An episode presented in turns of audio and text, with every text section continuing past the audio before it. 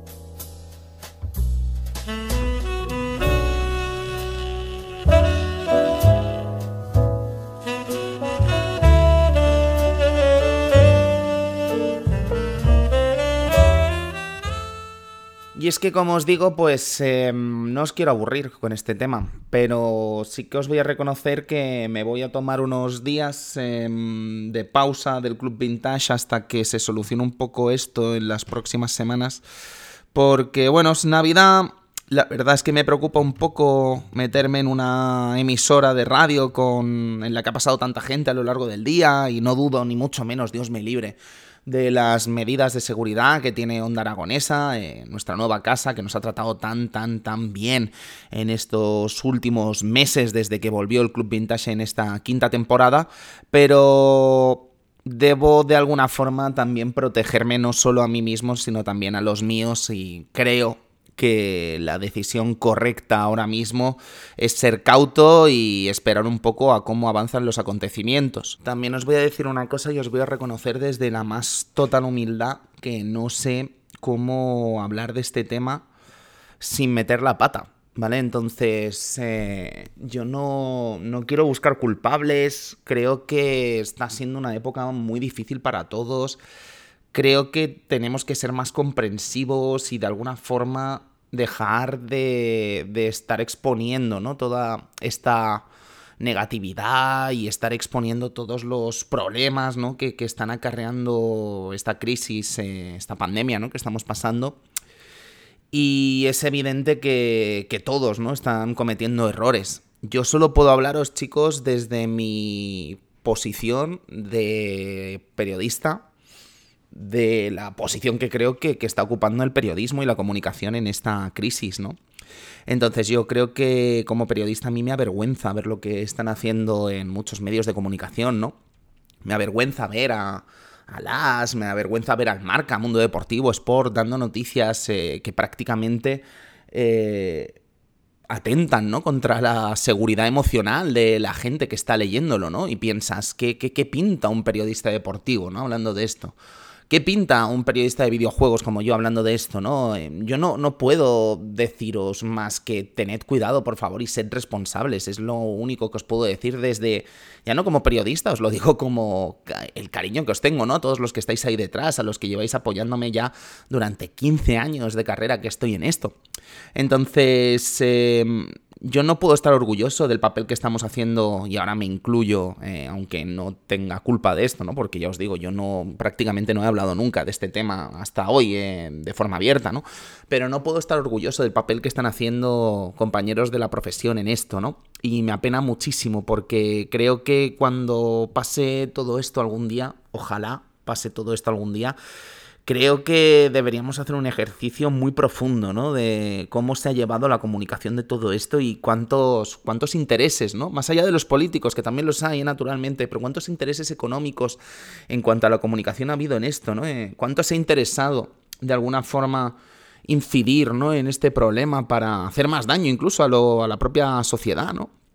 Y creo que en eso, francamente, hemos tenido mucha culpa los periodistas y me apena, de verdad, porque adoro esta profesión, sabéis que he estudiado un montón para llegar hasta aquí, pero no, no estoy orgulloso, la verdad. ¿Sabes? Hace mucho tiempo que con este tema no, no estoy nada orgulloso del devenir, ¿no? De esta profesión y de alguna forma me apena eh, tremendamente, ¿no? Que, que, que, que, prime más lo que sería la, la, inmediatez y el SEO y el llegar antes que nadie que ofrecer una opinión o una información que realmente eh, pueda ayudar a la gente, ¿no? Que creo que para eso estamos los periodistas, para ayudar a la gente.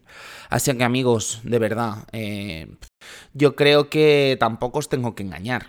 Quiero decir, eh, disfruto mucho del Club Vintage, para mí es una ventana que me ayuda a disfrutar más de esta pasión que es para mí los videojuegos pero tenemos que ser conscientes, ¿no? De que estamos en una situación un poco delicada y creo que el riesgo que supone ahora mismo estar expuesto, ¿no? A, esta, este virus o a esta circunstancia o como queréis llamarla, creo que no, no compensa de alguna forma el tener que estar expuesta a ello, ¿no? Entonces me temo que, eso, que vais a tener que disculparme, pero me voy a tener que tomar unas, unas semanas, ¿no? Hasta que la cosa esté un poco más tranquila. Así que, bueno, de momento vamos a intentar disfrutar de este programa de hoy, que ya os digo, tenía muchas ganas de hacer. Eh, no sé si la gente que me conoce lo sabe, pero soy un gran amante de Tetris la respuesta mítica, ¿no? Esa pregunta mítica de ¿qué juego te llevarías a una isla desierta? Sin lugar a dudas, me llevaría a Tetris, porque para mí es un juego prácticamente inabarcable, ¿no? Inacabable, me atrevería a decir. Así que amigos, vamos a empezar esta eh, vamos a empezar casi esta reflexión, ¿no? Sobre este juego que te llevarías a una isla desierta en el propio programa y le voy a pedir a Edu que ponga la música, ¿no? Música maestro, aunque esta vez me la tengo que poner yo en el Spotify. Así que, Tony, música maestro, ¿cómo suena este programa de hoy?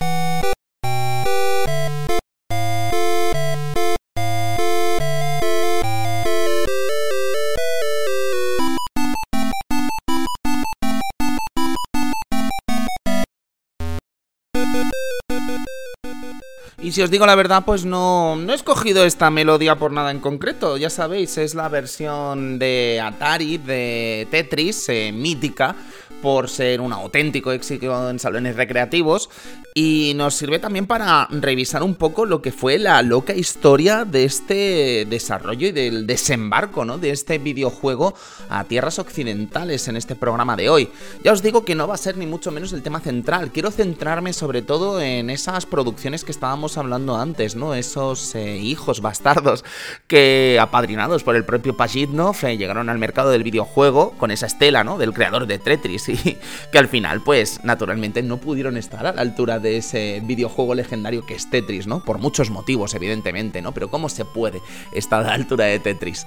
Yo sé que en los datos oficiales, si miramos cuál es el videojuego más vendido de la historia actualmente, es fácil alcanzar las cifras de. Bueno, alcanzar, llegar a saber las cifras de Minecraft o saber las cifras de ventas de videojuegos como Wii Sports o Grande Auto 5. Pero es que el total de ventas de Tetris es prácticamente incontable, ¿eh? Y es verdad que hay una cifra contada, ¿no? De cuántos Tetris han vendido a lo largo de la historia, eh, basada en las cifras oficiales de venta de este videojuego eh, de Alexei Pajitnov, del que vamos a hablar muchísimo a lo largo del día de hoy. Pero la realidad es la siguiente, es imposible contar la cantidad de videojuegos que ha vendido Tetris eh, sin saber la cantidad de copias pirata que ha logrado vender este videojuego a lo largo de toda su historia. Y diréis, hombre Tony, también se han vendido versiones pirata de Minecraft, también se han vendido versiones pirata, ¿no? De, Wii Sports, de Wii Sports quizá no tanto, ¿no? Porque ya sabéis que muchas de las ventas conmutadas venían porque se incluían dentro del, del, pack, ¿no? Que era Wii y Wii Sports. Pero el caso es que la cantidad de máquinas eh, handheld, de estas maquinitas, ¿no? LCL eh, LCD, perdón, de pantalla LCD, que tantos, tantos se vendieron a lo largo de los 90 y que incluso podemos encontrar a día de hoy en algunas tiendas. Eh, ¿cómo, se compate, ¿Cómo se computa eso, no? ¿Cómo, ¿Cuántas máquinas se han vendido de esas en realidad? ¿Cuántas se salieron de China, no? A lo largo de los años 90. Porque es que prácticamente en un momento en el que los videojuegos estaban muy lejos de ser lo que son actualmente, en el sentido de esa aceptación, ¿no? Que hay con el mundo del videojuego la realidad es que todo el mundo tenía un Tetris en su casa, ¿no? Eso cómo se cuenta, ¿no? Eso cómo se come. ¿Quién ganaba dinero de esto? Pues os puedo decir que Alexei Pajitnov, de estas máquinas eh, procedentes del ya mítico Made in China, os puedo garantizar que ganó lo mismo que lo que ganó en un principio con Tetris. Cero. Y es que parece increíble, ¿eh? Pero la historia cuenta y se sabe que por el desarrollo de este videojuego a mediados de los 80, Alexei Pajitnov no negoció prácticamente un rublo, ¿no? En el sentido de esta negociación que hizo la Unión Soviética con los distintos involucrados.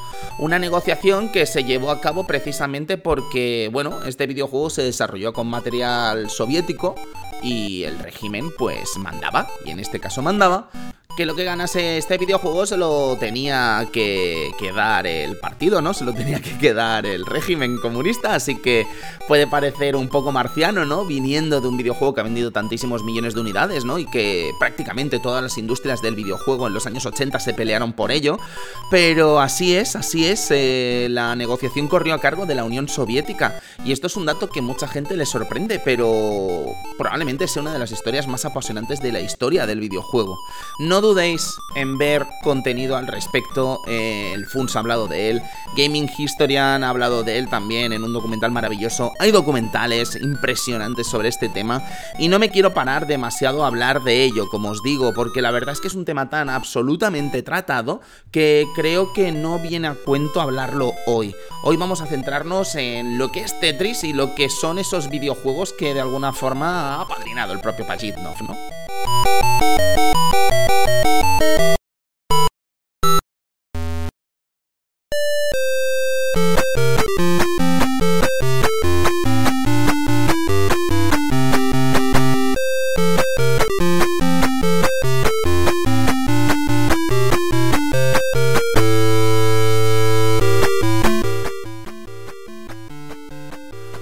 no os preocupéis, ¿eh? no os voy a dejar sin la ración de la música de Tetris de Game Boy, pero es que me parece eso como eh, curioso, ¿no? Que esta versión del Tetris de Atari eh, de bueno, de recreativas propiciadas por Atari, pues quedase también un poco en el olvido, ¿no? Cuando me parece también mega mítica.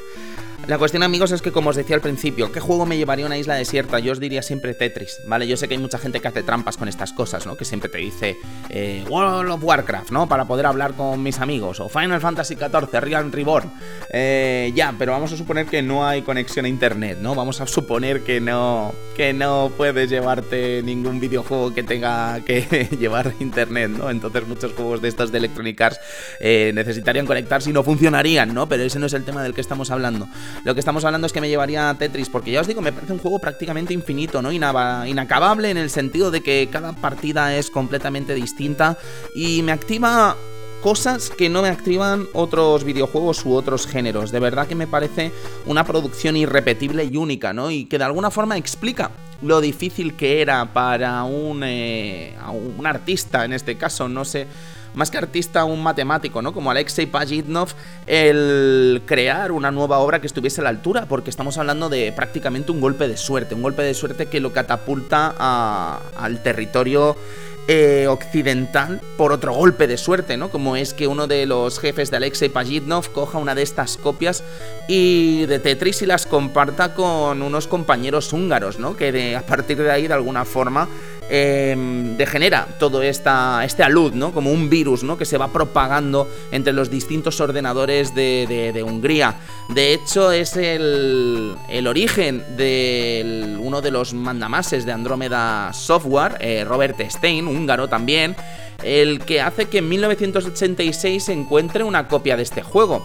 De hecho, ya sabéis la historia, eh, Robert Stein y Andromeda Software son los que ceden eh, la licencia de Tetris pensando que tienen un acuerdo verbal con el mismísimo Alexei Pajitnov eh, a distintas marcas que serían las primeras en lanzar las distintas versiones legales, que luego resultaron no serla, de este popular, de este popularísimo puzzle. La más mítica, naturalmente, la de Mirrorsoft, ¿no? Mirrorsoft, una empresa de software que, bueno, con empresa matriz eh, Maxwell Corporation, ¿no? Un gigante de la comunicación en el Reino Unido. El caso es que aquí también entra en el territorio una firma llamada Spectrum Holobyte, de la que vamos a hablar bastante hoy porque tiene relación con algunos de estos bastardos, ¿no? De Pajitnov. Pero bueno, ya sabéis, al final eh, este acuerdo al que parece haber llegado Robert Epstein y Andromeda Software con Maxwell Corporation, Mirrorsoft y Spectrum Holobyte es rechazado por la Unión Soviética en cuanto se, se entera, ¿no? Del bombazo que puede ser Tetris y del dinero que se puede sacar de esta producción desarrollado humildemente eh, a mediados de los 80 en algunos ordenadores de la Unión Soviética por este Alexei Pajitnov. De hecho, seguramente conoceréis la mítica historia de eh, emisarios de Sega. Nintendo y Atari eh, reunidos con gente de la Unión Soviética en salas austeras mientras esperaban eh, dar la mejor oferta para quedarse con Tetris y la astucia, ¿no? De alguna forma de la Unión Soviética a la hora de vender este videojuego no como un pack entero, ¿no? De mm, derecho de explotación de Tetris, sino el derecho de explotación de Tetris en diversas plataformas, ¿no? La cosa quedó en Atari sacando partido a Tetris en el territorio de las recreativas y a Nintendo sacando partido a esta, esta licencia en el territorio de las consolas domésticas y las consolas portátiles, lo cual acabó siendo un problema grandioso para empresas que ya habían licenciado de forma alegal, no podríamos decir, porque ellos pensaban que era legal, pero no lo era en absoluto, eh, que les obligaron prácticamente a quitarlas del mercado, ¿no? Y ahí enlazan con las historias de las que estábamos hablando ya, Mirror, Soft y Andrómeda, pero también con esa historia de Tencent, eh, Tengen, perdón, me estoy liando con los chinos de Tencent, esa historia de Tengen y ese mítico cartucho de Tetris de Mega Drive, que ya sabéis que es eh, una de las piezas más valiosas del coleccionismo de videojuegos y que os debo decir que llegué a tener en la mano. Eh, lo llegué a tener en la mano con la visita de Alexei Pajitnov aquí a Barcelona eh, hace unos años a la Universidad Autónoma de Barcelona y el dueño del cartucho, eh, un español eh, de, afincado en Barcelona, buen amigo de esta casa, tuvo a bien llevar la copia para que se la firmase Alexei Pajitnov, ¿no? Y la verdad es que me arrepiento mucho de no haberle pedido para hacerme una fotito con esa pieza histórica del videojuego, ¿no? Además firmada, que ya sabéis que estuvo en, en Puja, en eBay, por un millón de euros Pero ya os digo, la verdad es que es una de las anécdotas curiosas sobre, sobre el devenir ¿no? de este Tetris y de esa negociación que acabó siendo más complicada de lo que sin duda muchos pensaron que podía ser la negociación de un mero videojuego.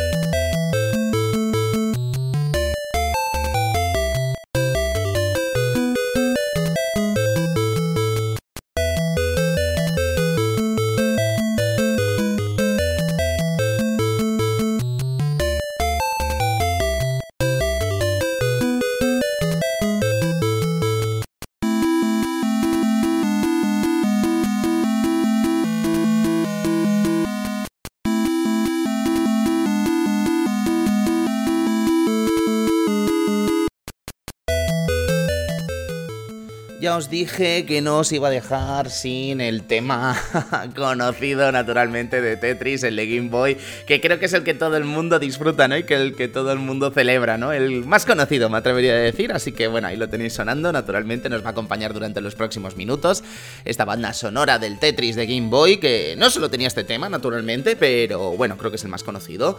Y nos toca hablar, naturalmente, amigos, de, Tetris eh, y sobre todo de esos juegos, ¿no? Que vinieron después de Tetris apadrinados por Alexei Pajitnov.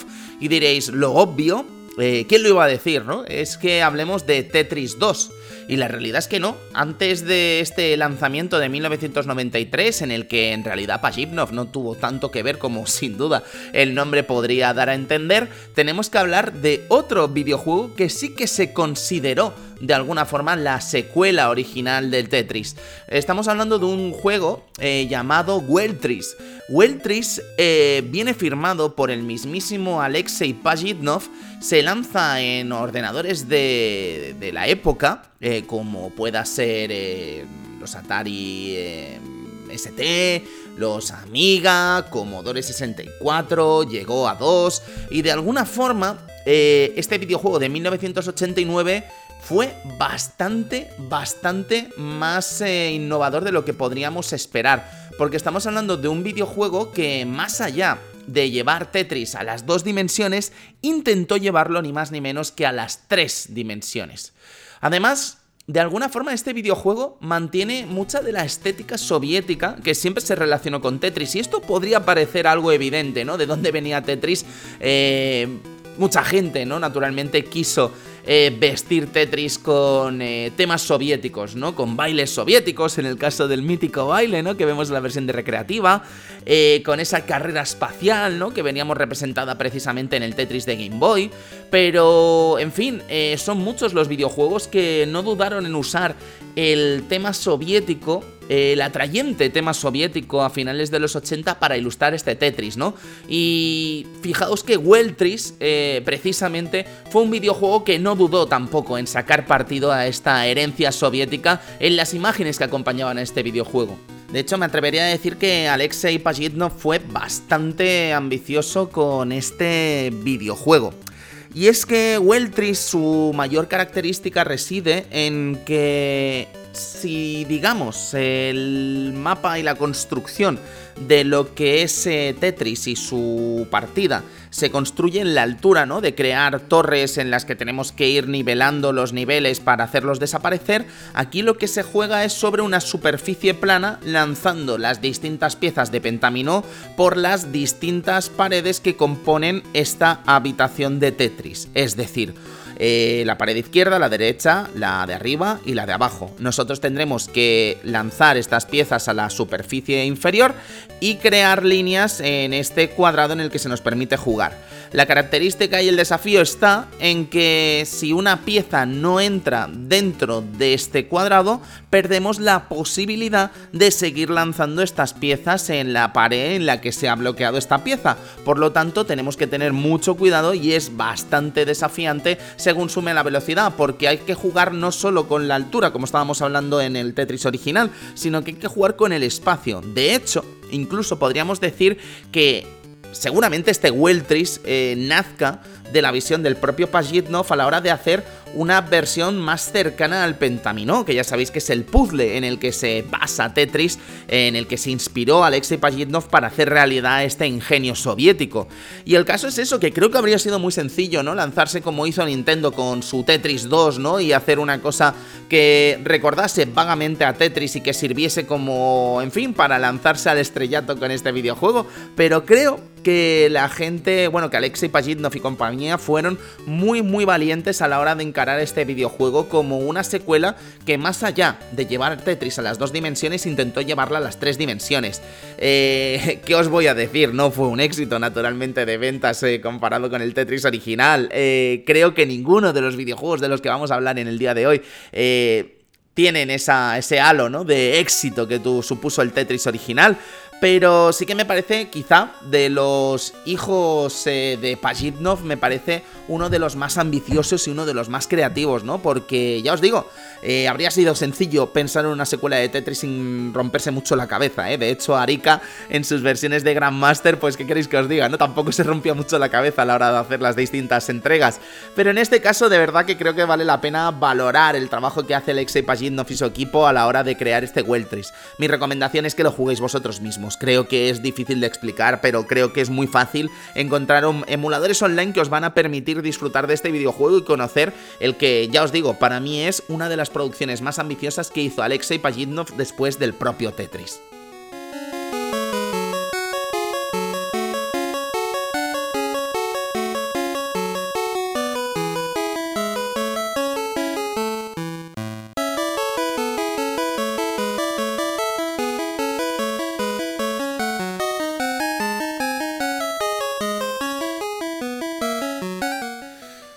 Siguiendo con videojuegos de Alexei Pajitnov, que bueno, que vinieron después de Tetris, hay que hablar de una producción un tanto extraña que he conocido gracias a un vídeo maravilloso eh, de, Davo, eh, os lo recomiendo, Other Games by the GUI Who Made Tetris, eh, está en YouTube y podéis echarle un vistazo, llamado Magnetic Crane, ¿vale?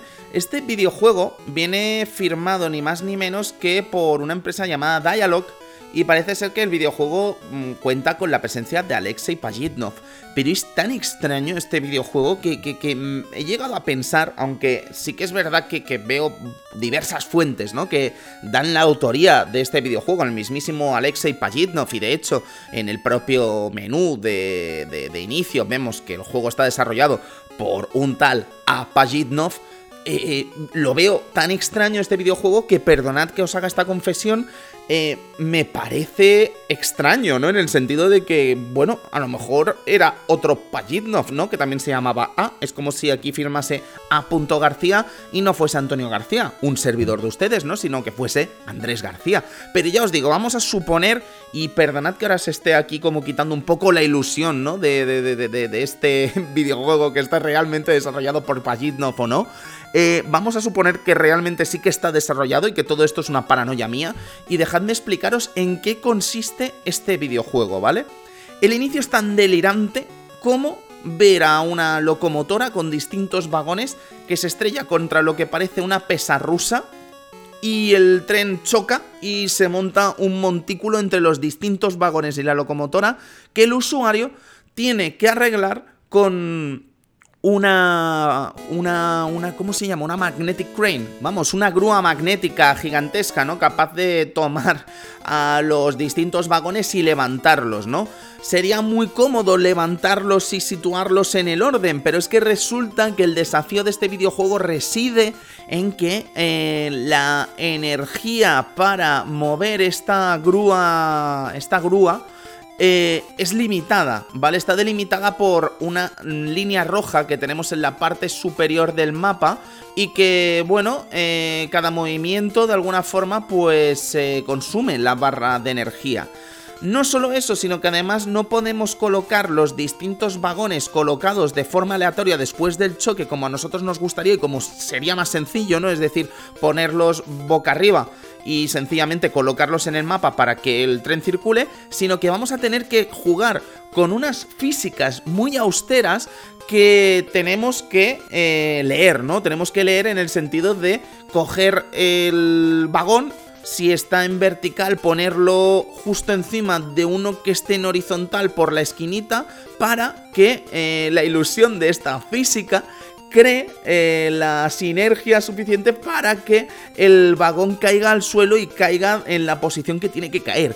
Es que parece una locura, ¿vale? O sea, es que quiero decir, es que me imagino a Payitnov eh, explicando el concepto de este videojuego y la gente pensando, Alexei, estás loco, tronco, y es que es para estarlo, ¿vale? Porque es que de verdad, qué idea tan difícil de explicar y qué idea tan difícil de ejecutar pero es que el juego ni siquiera va solo de eso. En los niveles posteriores veremos cómo el desafío aumenta, ¿no? Metiendo distintos elementos que hacen que esta, eh, este puzzle sea incluso más complicado, ¿no? Porque ya no solo vamos a tener a los distintos eh, vagones, sino que vamos a tener personas. Personas con las que tenemos que jugar también con este, eh, esta grúa imantada, ¿no? Porque sí, claro, si ponemos a dos vagones entre dos personas, estas dos personas acaban en el hospital y diréis, Tony, ¿de qué me estás hablando? Pues que sí que resulta que este videojuego contabiliza si ha habido accidentes entre los distintos vagones y las personas y te las marca en la parte superior del HUD con unas camillas que reciben precisamente a esta gente que ha sido dañada por tu poca maestría a los mandos de esta grúa de energía limitada. Como os digo, el contexto es sencillamente surrealista, ¿no? Pero es que es lo que es este videojuego y hay que aceptarlo al final como el título de Pajitnov, que es, en teoría. Así que respetarlo y ya está.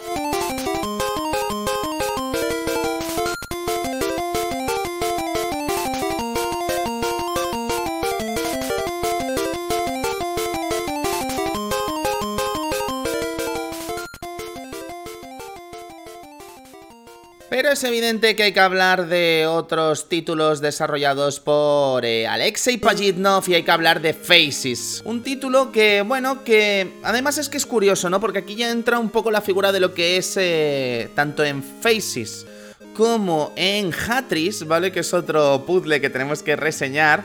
Eh, entran dos eh, posiciones curiosas como son eh, Bulletproof Entertainment y como son también la gente de la que ya hemos hablado de Spectrum Holobyte.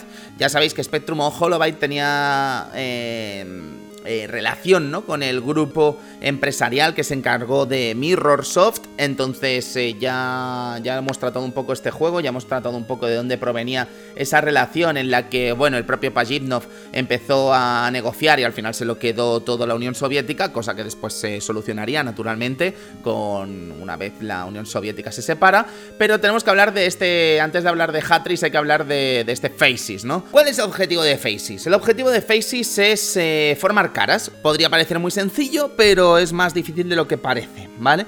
Va cayendo lo que sería la barbilla, caen los labios, cae la nariz y caen los ojos y cae el pelo. Entonces nosotros vamos a tener que construir caras con eso.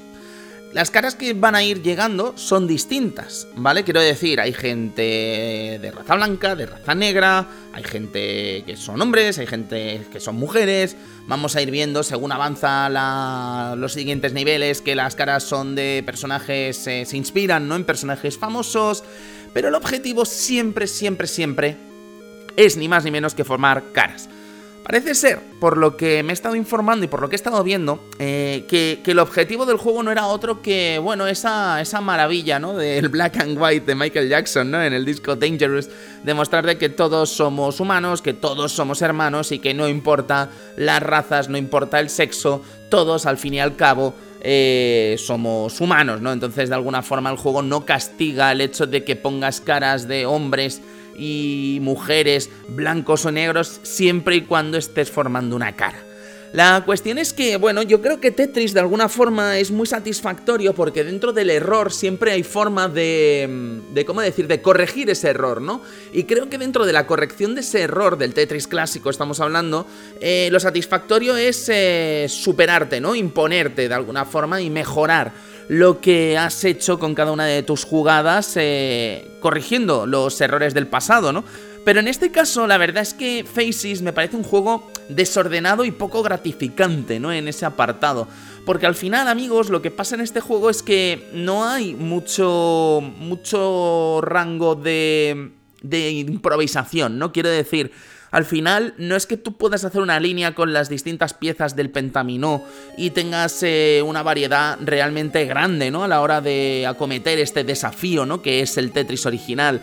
Creo que en Faces al final hay tan pocas opciones a la hora de crear estas caras que el juego acaba siendo no solo aburrido, sino que acaba siendo un auténtico. un auténtico desorden, ¿no? Porque solo podemos crear dos caras a la vez y al momento en el que fallamos una de ellas, eh, el juego prácticamente nos castiga, ¿no? No nos deja, eh, ¿cómo decirlo? No nos deja eh, corregir ese error de una forma más o menos óptima y que pueda resultar divertida. Por eso creo que dentro de todas las secuelas o pseudo secuelas de Tetris, aunque este deja claro que es una secuela de Tetris porque el juego se llama Faces, como decíamos, pero se llama Faces, punto suspensivo Tris 3, ¿no? Que de alguna forma lo que te pretende decir esta gente de Spectrum Holobyte es que después de Tetris, después de, después de Weltris, viene Faces Tris 3, ¿no? Para que sepas que es parte de esta saga, ¿no? ¿Quién le iba a decir? Pero ya os digo, yo creo que de todos los videojuegos que hace Pajimnov, eh, Faces seguramente no sea de los recordados. De hecho, vamos a ver que a lo largo de los próximos proyectos, la verdad es que, bueno, ya no vamos a encontrar todo lo que sin duda nos gustaría, ¿no? Eh, en cuanto a los proyectos que nos gustarían ver relacionados de Alexei Pajitnov y que de alguna forma llevan la marca Tetris, ¿no? Hatris es uno de ellos. Hatris, ¿vale? O Hatris, eh, o Haturisu en el territorio japonés, porque este juego tampoco tuvo un lanzamiento muy, muy, muy marcado, ¿no? En el territorio occidental, pero este Hatris eh, sí que viene firmado por Alexei Pajitnov y peca también de un problema que hemos visto en Faces, ¿no? Y es el hecho de, bueno, eh, controlas a dos hileras de sombreros, sí, sí, sombreros. Eh, tenemos en la parte inferior de la pantalla a seis fulanos que esperan recibir distintos tipos de sombrero y nuestro objetivo es eh, crear eh, filas de cinco sombreros para hacer desaparecer a los distintos sombreros que vayan llegando y que se vayan acumulando, ¿no? Y ese es el gran desafío de este videojuego. Creo que el problema de Hatris también, de alguna forma, es precisamente eso, ¿no? Que es poco gratificante a la hora de ser polivalente, a la hora de corregir los distintos errores, ¿no? Que, se, que suponen para el jugador no ser capaz de colocar las distintas hileras de sombreros dentro de las eh, respectivas cabezas, ¿no? Que esperan ser tapadas por estos distintos sombreros. Además, hay sombreros de todo tipo, ¿no? Bombines, eh, sombreros de copa, gorras, etc. Eh, difícil de alguna forma que todo quede ordenado, no estamos hablando hablando de Puyo Puyo, ¿no? En el que, por ejemplo, tenemos como distintos colores, podemos tocarlos y podemos eh, unirlos en vertical u horizontal y de hecho el, acabar con estos colores en el Puyo Puyo permite precisamente que puedan revertir, ¿no? Dentro de la hilera de eh, puyos superiores que crean combo con los de abajo. Es una cosa totalmente distinta y más austera, ¿no? Y creo que de hecho ni siquiera es divertida, me atrevería a decir. Eh, eh, Hatris es sorprendentemente torpe, ¿no? En muchas cosas, y aunque viene firmado por Bulletproof Software, que va a ser una relación muy habitual para Alexei Pajitnov y con Hank Rogers, que va a ser el gran aliado de Alexei Pajitnov en el territorio occidental, junto a otros, ¿no? Como Vladimir Pokiglo, que de alguna forma les va a ayudar a, sacar rendimiento a lo que es eh, la idea de Tetris y sobre todo sacar rendimiento a esa Tetris Company que en 1996 fundaría junto a Rogers y que actualmente es la empresa ¿no? que se encarga de gestionar las distintas versiones de Tetris que se van lanzando alrededor del mundo. Pero la verdad es que esa historia daría casi para otro club vintage, así que de momento lo vamos a dejar de alguna forma aparcado este asunto de Rogers y Pokiklo, que ya os digo que de alguna forma es eh, los grandes aliados, ¿no? De, de, de, de, Alexei Pajitnov en los desarrollos, en los distintos desarrollos en los que tuvo algo que ver Alexei Pajitnov con la historia de Tetris y las distintas secuelas y videojuegos que han tenido eh, relación ¿no? con este personaje. De hecho, eh, hay que hablar de otro videojuego muy curioso llamado Night Move, después de hablar de Hatris, eh, que como os decía, se lanzó tanto en PC Engine como Game Boy, NES y el territorio del arcade, hay que hablar de un videojuego que se lanzó en exclusiva para el Famicom D System, que es Night Move. Este Night Move es un puzzle que de alguna forma toma al caballo del ajedrez para desarrollar toda esta aventura de rompecabezas, ¿no? Que supone mover al caballo del ajedrez por distintos escenarios que de hecho, según los vamos pisando, se van haciendo más endebles hasta que se convierten en agujeros en los que puede caer este, este, este caballo, ¿no? Eh, Night Move, además, eh, tendría un lanzamiento en el año 1995 en Windows, cambiando por completo el diseño del juego. Si en la versión japonesa del Famicom Disk System tenía un estilo quizá más similar, ¿no? A lo que vendrían a ser los diseños más japoneses, más, más monos, ¿no? Más SD, eh, con este caballo del ajedrez tan simpático. En el caso de la versión de PC, pues se digamos que se afincó o se intentó adaptar un poco a los gustos más occidentales, ¿no? De hecho, este videojuego también... Eh, distribuido por Spectrum Holobyte en el territorio occidental, venía con la mismísima cara de Alexei Pajitnov en la parte superior de la caja, con una historia, con un mensaje que rezaba: eh, Alexei Pajitnov, creador de Tetris, presenta Night Moves. Eh, este videojuego, como os digo, pues no es precisamente de los más famosos de Pajitnov, pero sí que es verdad que es un título curioso, ¿no? Tomar eh, algo como es el movimiento de una de la pieza, una pieza concreta del ajedrez, como es el caballo, y crear a partir de ahí, ¿no? Esta, este videojuego. Podríamos seguir hablando también de Trees, ¿vale? Que es un título que también vería su lanzamiento en distintos sistemas, destacando naturalmente su versión en Game Boy y su versión en Super Nintendo o MS2. Y el objetivo no era otro que formar palabras, pero ya os digo, si os lo paráis a pensar, en realidad es que no tiene mucho que ver, más allá del hecho de que sea Metris. Eh, en relación con lo que es la jugabilidad de lo que sería un Tetris convencional. Este título además se lanza en el año 1991. Eh, yo creo que aprovecha un poco la fiebre ¿no? de Tetris en las distintas plataformas en las que ya estaba siendo un éxito. Pero sí que creo que Wartris, la verdad es que si Faces y Hatris tenían ya poco que ver con Tetris, yo creo que Wartris y Night Moves, aunque Night Moves estaba como totalmente separado ¿no? de cualquier referencia al mundo de Tetris, creo que Wartris es precisamente un videojuego que absolutamente nada tiene que ver con lo que podríamos esperar de un juego de Tetris.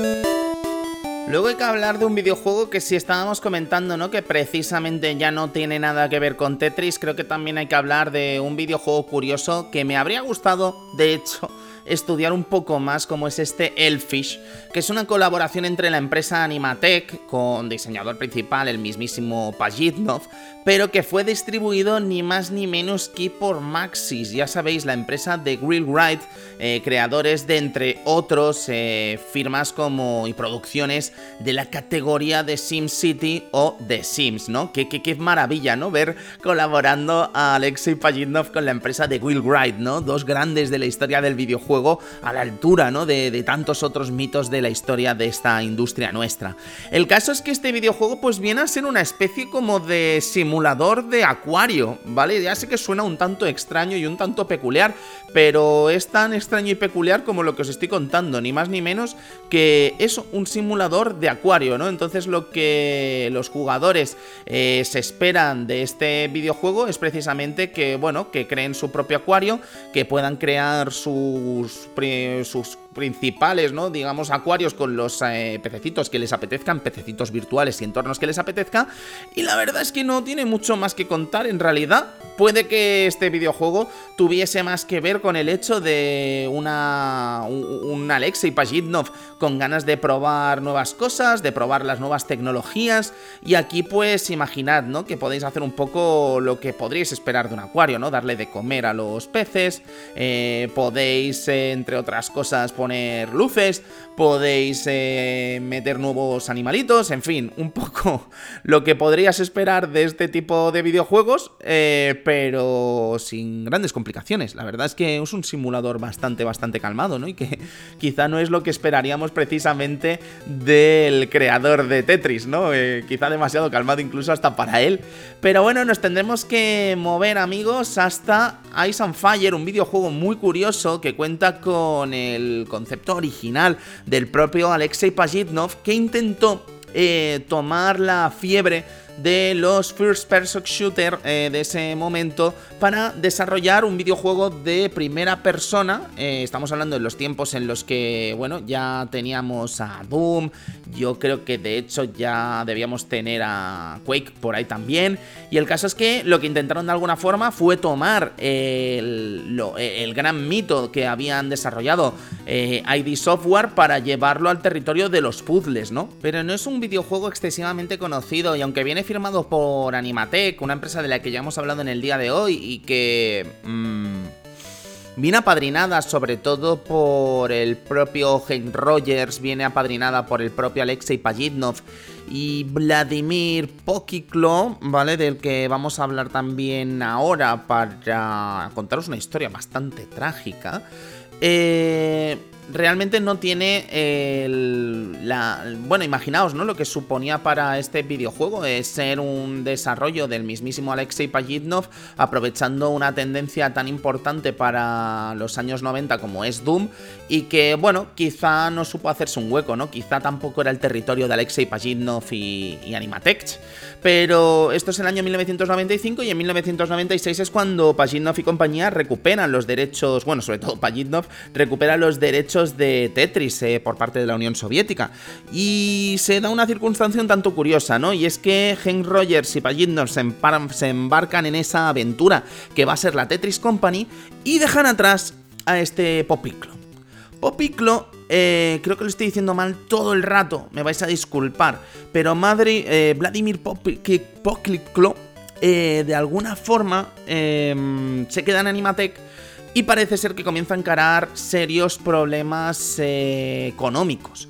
Serios problemas económicos que de alguna forma le van a propiciar a cometer uno de los actos que sin duda explican por qué no os suena para nada el nombre de este señor.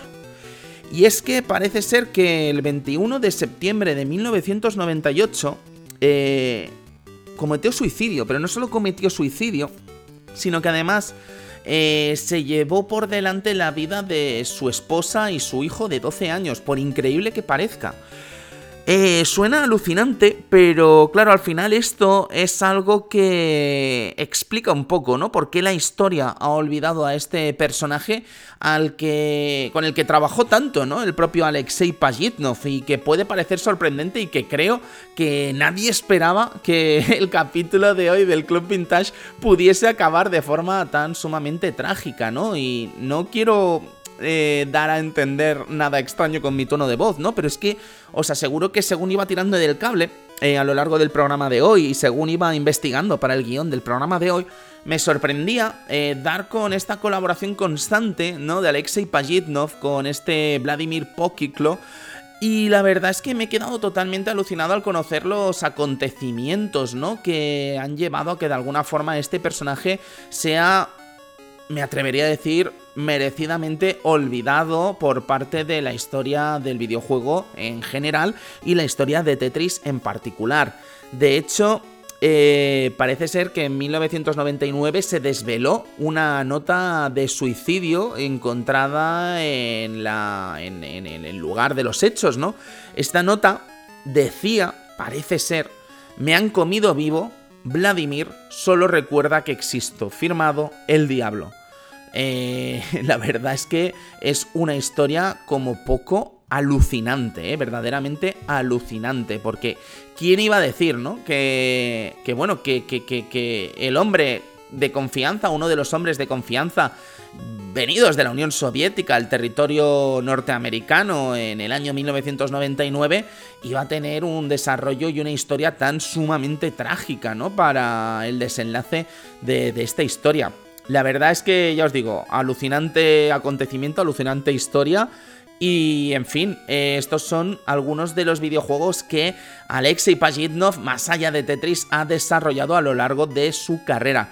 Como digo, no son ni siquiera los únicos videojuegos que ha desarrollado Alexei Pajitnov eh, con el nombre de Tetris, pero quería quedarme con estos ejemplos como esa saga principal, entre comillas, podríamos decir, de Tetris para meternos ¿no? en este territorio. Ya sabéis que incluso el propio Pajitnov eh, colaboró estrechamente con Microsoft en los años 2000.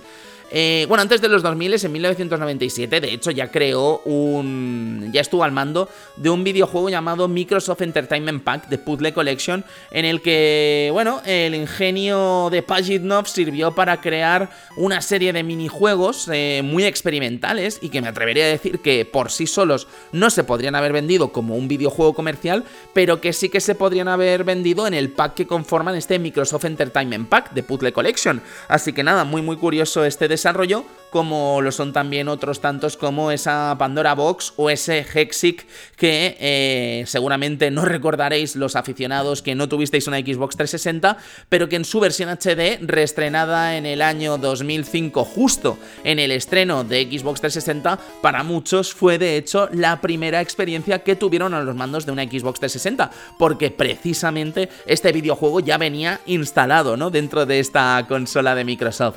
Un videojuego muy simple, basado en colores, en el que tenemos que mover eh, distintos hexágonos, ¿no? De ahí el nombre de Exic.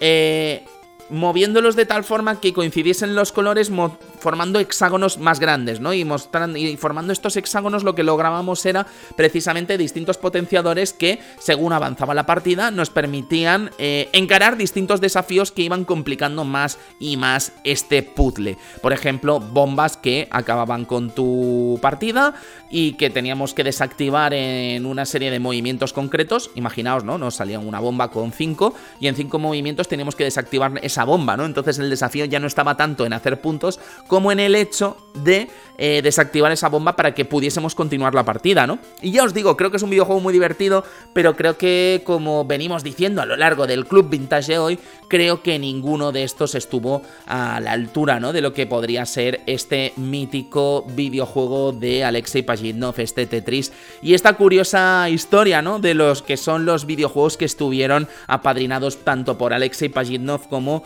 los distintos compañeros que han acompañado al genio ruso o al genio soviético ¿no? a lo largo de su historia como desarrollador de videojuegos.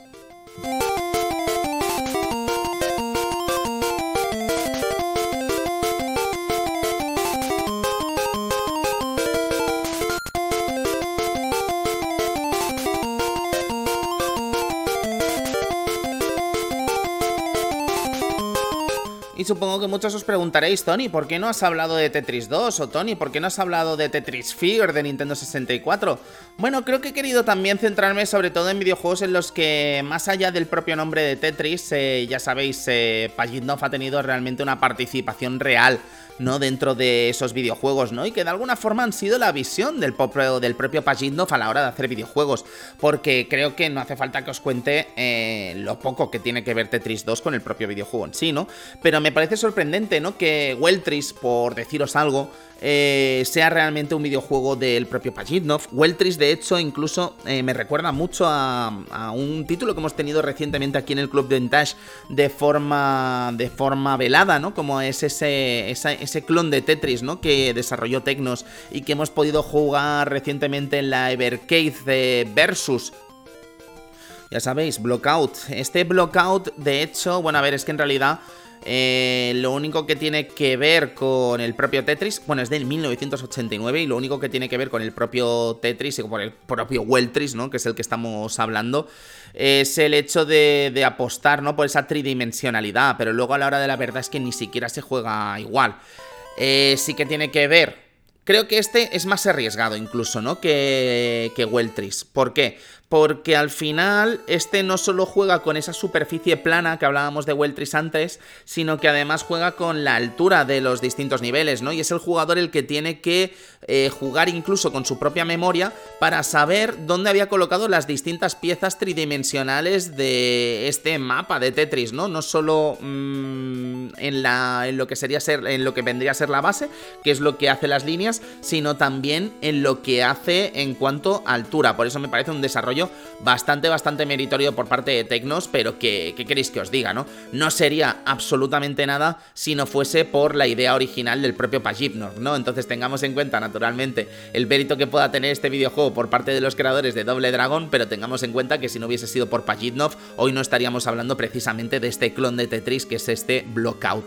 También podríamos haber hablado de las distintas versiones que hizo Arika con eh, Tetris Grandmaster, que ya sabéis que Arika es una empresa fundada por Akira Nishitani, un ex de Capcom, una de las personas, uno de los célebres desarrolladores de Street Fighter 2, que decidió independizarse como tantísimos otros desarrolladores de Capcom hacen eh, no solo en los años 90, sino que siguen haciendo incluso a día de hoy. Y bueno, eh, Arika, más allá de crear, entre otras, el mítico Street Fighter EX, también crea eh, estos Grandmaster Challenge de Tetris, que se convierten en algunos de los juegos más difíciles de jugar de la historia de Tetris. ¿Por qué? Porque, bueno, eh, entre otras cosas, bueno, para empezar, la velocidad es infernal. Eh, sí que es verdad que os debo decir que son preciosos estos juegos, las imágenes que utilizan, ¿no? Creo que es de los juegos más bonitos que se pueden jugar de Tetris, más allá del reciente Tetris Effect, naturalmente.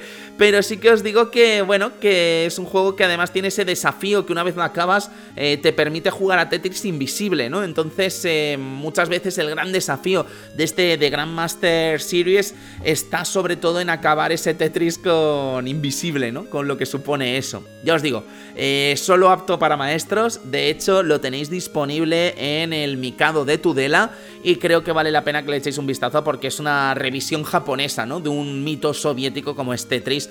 Un juego que creo que hemos podido homenajear en el día de hoy, aunque no como lo hace tradicionalmente todo el mundo. Y creo que eso también de alguna forma da valor, ¿no? A este programa y da cierto cierto prestigio, podríamos decir, ¿no? Al trabajo que se ha hecho hoy a la hora de hablar de los distintos juegos que han conformado esa ludoteca del que para mí es uno de los grandes genios de la historia del videojuego, aunque solo sea ese One Hit Wonder, ¿no? Que estábamos hablando, que es Alexei Pajitnov.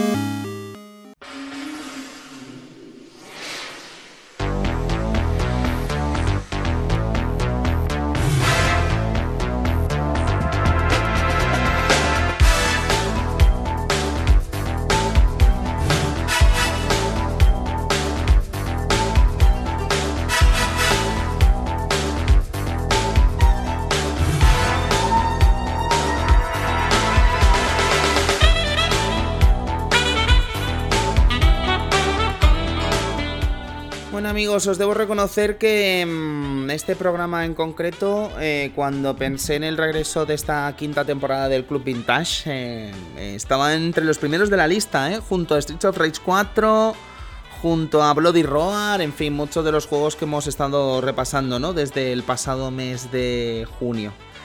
Amigos, em, yo solo tengo un deseo para esta Navidad y es que todos estéis bien y que podáis pasar estas fiestas dentro de la responsabilidad personal de cada uno, lo mejor posible. Creo que todos nos merecemos un descanso y creo que todos nos merecemos eh, ser felices durante estas fechas.